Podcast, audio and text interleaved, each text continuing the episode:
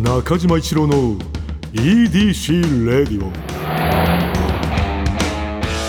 こんにちは。エウレカドライブコーポレーション通称 EDC 専属エンジニアの中島一郎です。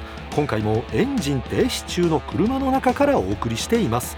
今日も助手席には部下の沢木に座ってもらっています。よろしくお願いします。新型クロストレック。データスバルの新型 SUV あの SUV は買いです。こなれてきましたねなんかもう気持ちよくなってきたね。はい。でもこれもうん。先週お伝えしましたが、うん。見る前に飛べというかう、んうんもうあれ言わなきゃいけないって1秒も意識せずにいけました。よ、いいな。はい。もう今ねもうゾーン入ってます。いや確かに。だからさっき俺も言ったけど気持ちよくなってきたっていうのはそういうことだ、もうその緊張とかをもう通り越してるんだ、もうゾーン入ってますよ。完全なゾーンですね。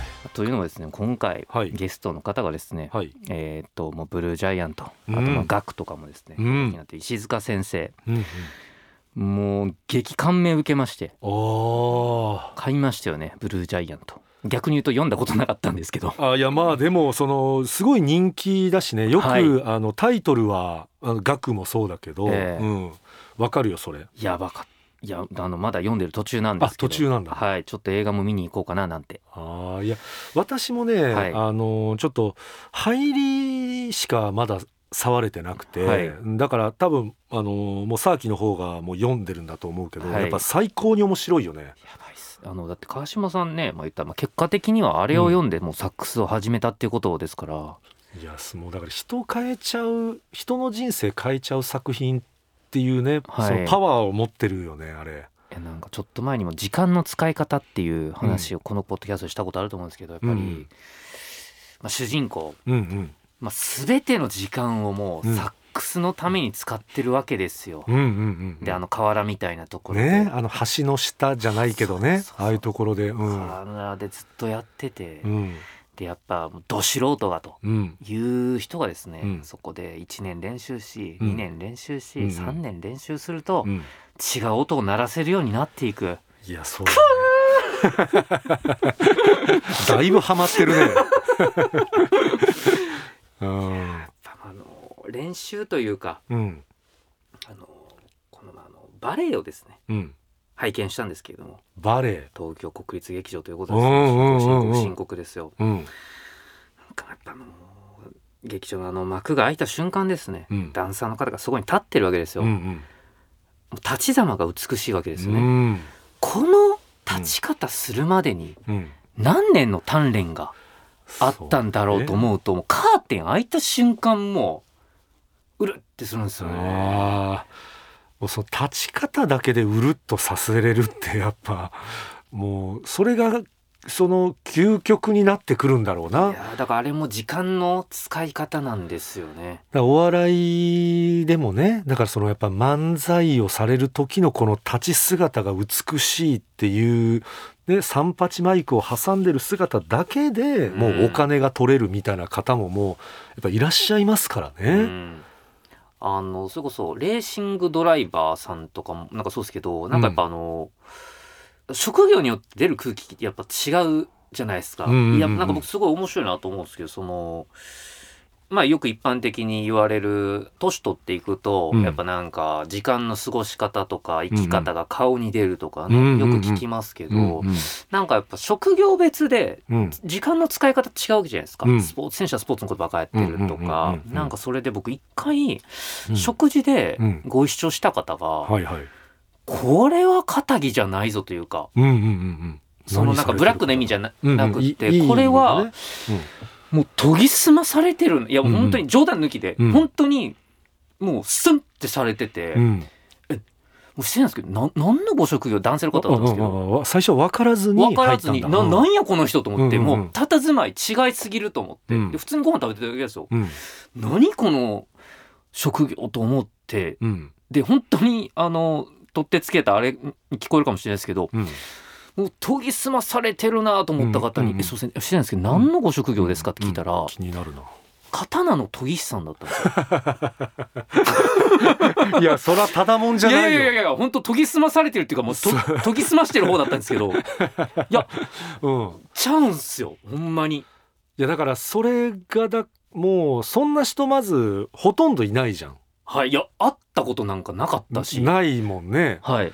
でそういうそのまずあのお店に行くこと自体がまあ日常生活で少ないじゃん。刀、はい。刀とだってあのお付き合いがある方ってまずまあまあまあま誰なのっていうぐらい、のでさらにその刀を研いでる人あえ刀鍛冶みたいなことですですですですよね。そうですそうですいやいやいやいやいやそれすごい面白い話だねいや。もう本当に日本刀みたいでした、もうご自身が刀になってるんだ。雰囲気がはあ。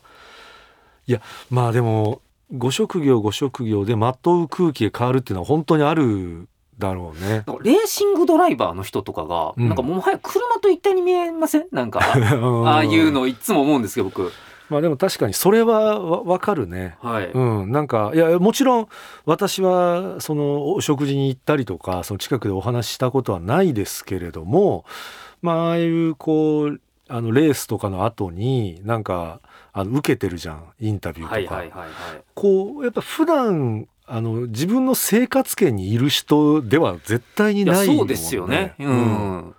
それはわかるな。やっぱプロってす時間の使い方の、うん。えやっぱ個性個性って言いますけど、うんうんうんやっぱり個性は一つはやっぱり圧倒的な偏った時間の使い方っていうことなんだなってうん思って、うん。なんかブルージャイアントにもやっぱそこで感動したんですよね。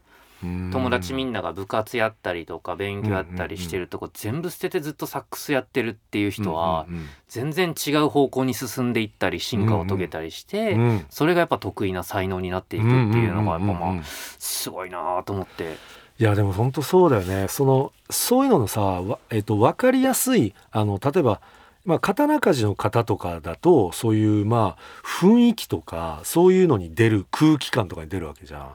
でもあの例えばまあお相撲さんとかさ、はい。体に出るじゃん。そうですね。そういうもうずっとこうそれを突き詰めていくとっていう。であのこの前私はそういえば競輪選手の方とあのたまたまお会いする機会があった時も、はい。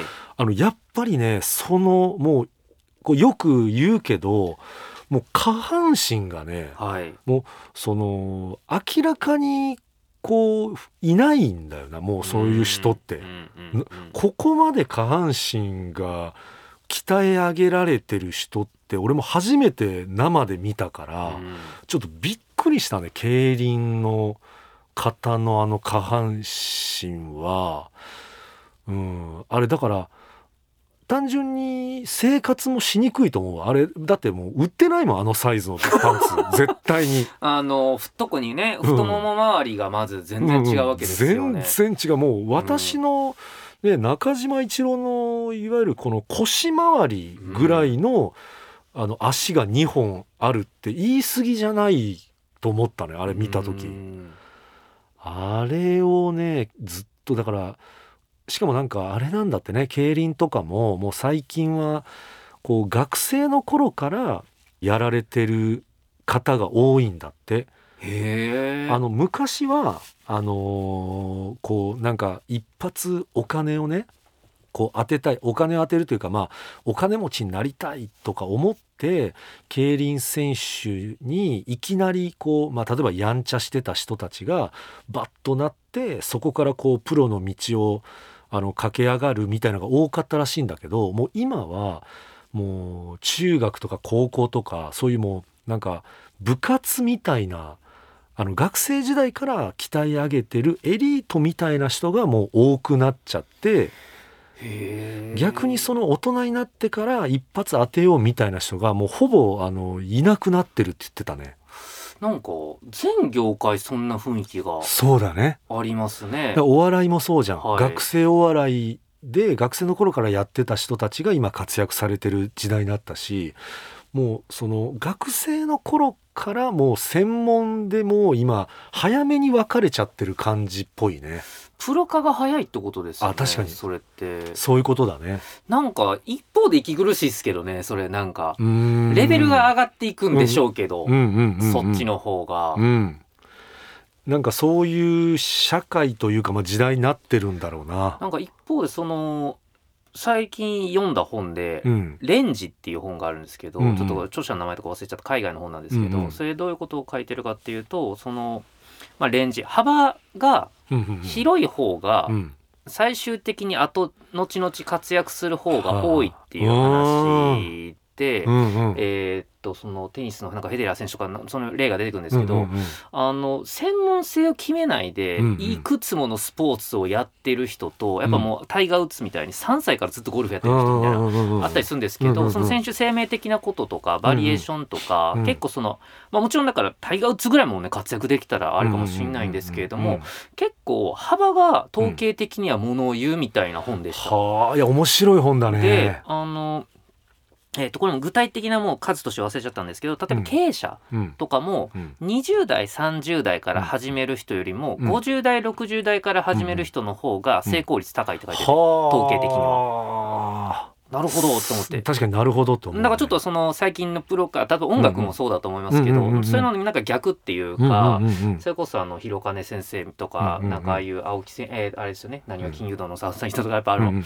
書くの多分遅かった人ですみませんなんかどっちがどっちか今忘れちゃいましたけど、うんなんか書き始めがね。はい。その、もつもあの松本清張さんとかもね確かにもう40ぐらいからとかうんでしたけど、まあでもそういう道もあるはあるからなんかその人生が別に短期決戦になったわけではないと思うんで、時代がね、うん。そういう方も増えてると思うんですけどなんかそういうこと考えるとなんかちょっと勇気になるじゃないですけどなんか読んでて思いましたねそれ。うん、確かに。それはこう言われてあそうなんだって思わないというかあそうだよねってやっぱ思っちゃうもんな。うんいやーまあこれねだからそのもう何がいいとかないけどなんかそのまあその時にちょっと話変わるけどあのベテランのあの競輪選手の方がねもう、はい。あの辞められてるというか今は解説をされてるぐらいの方がいてはい。でその方がねあの言ってたまあい面白いなってちょっと思っちゃったんだけどあのまあその時代の方だからまあ多分50代ぐらいなんだよ。でもバリバリのなんていうのかな。こう言ったら、まあ、昔言ったら、まあ、例えば体罰とかさじゃないけどもう根性論で多分言ってる世代の人がさ、まあ、裏でねあの言ってたんだけどいやもうねあの最近はねもうあの若い子はねもうこうあれなんだよね。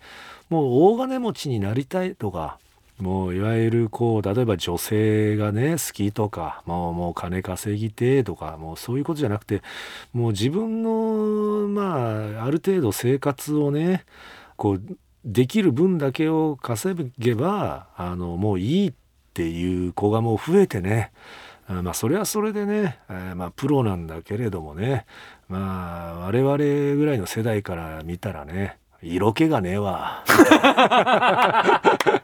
あのね、あーまああのあそうなんですよね。っていうなんかねあのちょうどなんか俺とかぐらいははい。狭間の世代というか、うんうんうん。両方に対してなんかこはい。う分かる世代で、で、その人はやっぱりもうその世代ど真ん中の人だからなんかねあの色気がねえわみたいなね、ことっていうのはあーなんか分からなくはないなってちょっとやっぱ思っちゃったな。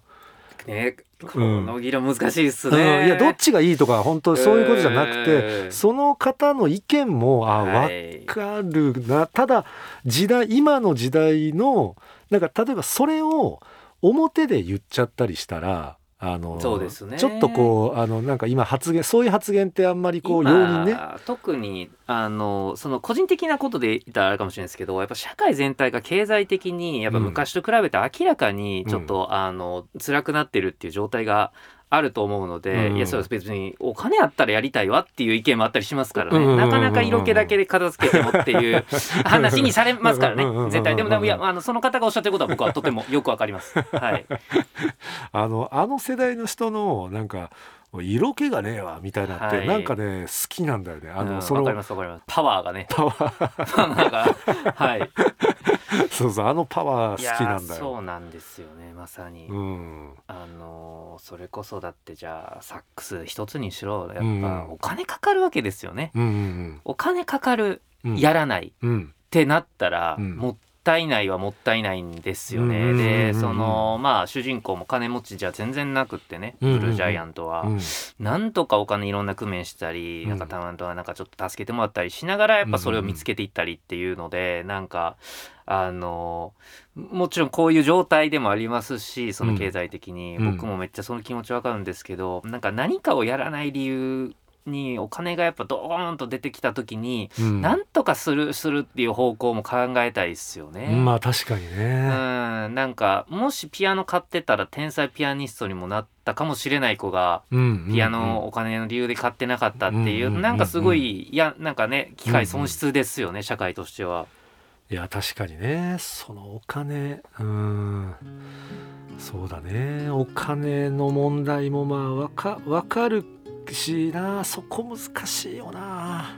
まあでもほんま両方というか、うん。ほんまにやりたいやつはそんなこと突破してやってるっていうのも一方で、うんそこもあるからね、はい。ありますから。でもその本当にそこもだあの突破してやれないぐらいお金がないパターンもあるもんね。うんでここのでそういう人たちそういうのがまあ減ってほしいっていうまあうん。ことだもんね。うんあでもね、うん。なんかやっぱ社会として考えないといけないことと個人でどう生きるべきかっていうのはまあそもそも分けて考えた方がいいことだと思うんで。あうん、なんかみんな辛いからその人の人生もずっと辛くなる。あその世代の人たちが全員辛くなるわけでもないですし、あれいつも思うんですよ。なんかやっぱこれから辛い社会が来るみたいな、うん。よく言う人もいますけどあのその中でもあのやっぱり戦ってなんかあの、うん勝ってる人たちもいるし、なんかやっぱり一緒くたにはやっぱ余計できないんだよなっていうのは一方で思いますけどね、やっぱね。いやー今回もな出たなこういう熱いやつ。いやもうでもブルージャイアントから入ったらもう熱くならざるを得ないですけどね、まあやっぱりね。そうかやっぱあれやっぱ相当面白いんだよね、いやー多分。もう全然もう23話に1回は泣いてますねも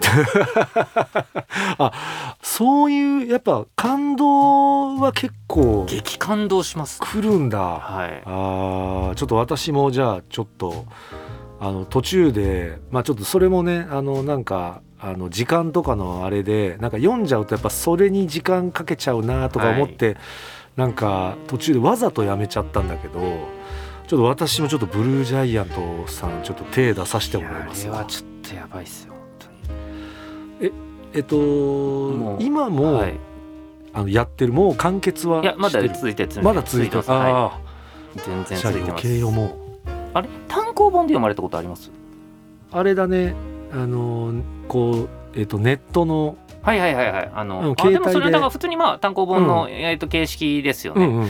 あの毎回その巻末にインタビューが入ってるんですよね、ほうほうほうほであの登場人物のインタビューというか、うん。そこまでに出てきた人が、ううん。インタビューを受けてるっていう体の漫画があるんですよ。ほうほうほうほうそうだね。彼はあのあの時出会ったけどよくあるじゃないですか。それこそ有名人になってから、うんうんうん。いろんな人のインタビューを聞いてるみたいな体で、うんうんそれがついてて、ほう。でそのだからあの本編の中では世界一を目指してるんですけど、うん。どうやらそのインタビューをしてるのはもう世界一になった後なんですよ。ほうめちゃくちゃ面白くないですかこのアイデア。いや面白い。だ登場人物だからね逆にその石塚先生的には、うん。それやることで逆に辻褄合わせるのが難しくなってくる時あるとおっしゃってましたけどなんかあれもグッとくるんですよね。はあそれ面白いね。だから登場人物が昔高校で教えてた時の音楽の先生がインタビュー受けてたりして「うんそうそうねあの子ね」とかやって「うんうんあんなすごくなると思わなかったよね」みたいなことこをあらゆる人が言ってて。はあでその人たちが年取ってるわけですよちょっと。それもまたグッとくるんですよね。ああ面白いね うーん何これと思って。ああそうなんだ。だそのでもなんかはい。いいラインのそのネタバレみたいなのにはつながってないってことだよね。そうですそうです。なんかちょっとサブストーリーなんですけどそれで世界がよりふくよかになってて。はあの時俺はバンだからバンドを昔やってて敵対してたような人が、うんうん。す寿司屋の板前さんとかになってて。ああそれを面白いなやめたんやみたいな。はあ俺は結局こうなっちゃいましたけどみたいな話とかしてて。はあ人生みたいなあだだからもうその人のもうその後がそこでもう描かれそうだからててそれが本題でもなくううんうんうん。うんまく描かれててはあ。素晴らしいアイデアだなこれと思って。だからそはこも面白いんですよ。最後の最後そのだからそれは本それどういうあれなの？なんかタイトルみたいな。なんかタイトルとか忘れましたけどなんか端末に全部ついてますね。ついてる。ああ、はい。それああちなみに今何巻ぐらいまで出てんだろう？今だからあのなんか何部かに分かれ3部とかに分かれてるんですかね、はあはあはあ1部が10巻ぐらいで、で2部3部とまだ続いてるっていう状況なんでまだ全然主人公も旅の途中なんで、今から追うんっかけられるんですよ。そうだね。ちょっとあのもう絶対にこれは読みましょう。これは私。僕「スラムダンク以来の。ああそれ級なんだ、はいもうちょっとバイブルにしよあうなんかまあ僕も漫画とかちょこちょこ読ませていただきますけど、うん。なんかやっぱちゃんとこれは家の部屋に置いておきたいな絶対みたいな。あいやーそういうのに出会えていいな。いや本当ですよ。土曜日にあげるか 出土曜日にあげるかありがとう。ありがとう。川島さんありがとう。石塚先生ありがとう、はい、EDC ありがとう。出はい会いをありがとうか。出会いをありがとう。はい。そうだね。はい。まあということで今回もブルブルージャイアントなんか本編からなんか久しぶりにこうそういやでもブルージャイアントはもうねもう影響 影響って別に僕まだ何もしてないですけど 影響受けました。はい。うーんまあちょっと中島一郎の、えー EDC レイディオはポッドキャストで毎週土曜日に配信。皆さんからのメッセージも待っています。現在募集中のコーナーはあなたが最近見つけたちょっとした発見を送っていただき私がそれがエウレカかそうでないか判定させてもらうエウレカそしてスバル短歌正直短歌じゃなくて俳句でもそんな感じのやつであれば大丈夫です。ただ必ずどこかにスバルの要素を入れてください。この他にもあなたがおすすめのドライブスポット私と語り合いたい車の話メッセージ何でも受け付けています。すべてはスバル Wonderful Journey 土曜日のエウレカのオフィシャルサイトからお願いします。それでは中島一郎の EDC Radio今日のトークも安心安全。快適な運転でお届けしました。車ギャグスバル好きが一度は言うセリフ。俺さ北斗の剣のケンシロウの胸の傷見るとスバルのマーク思い出すんだよね。中島一郎の EDC レディオ。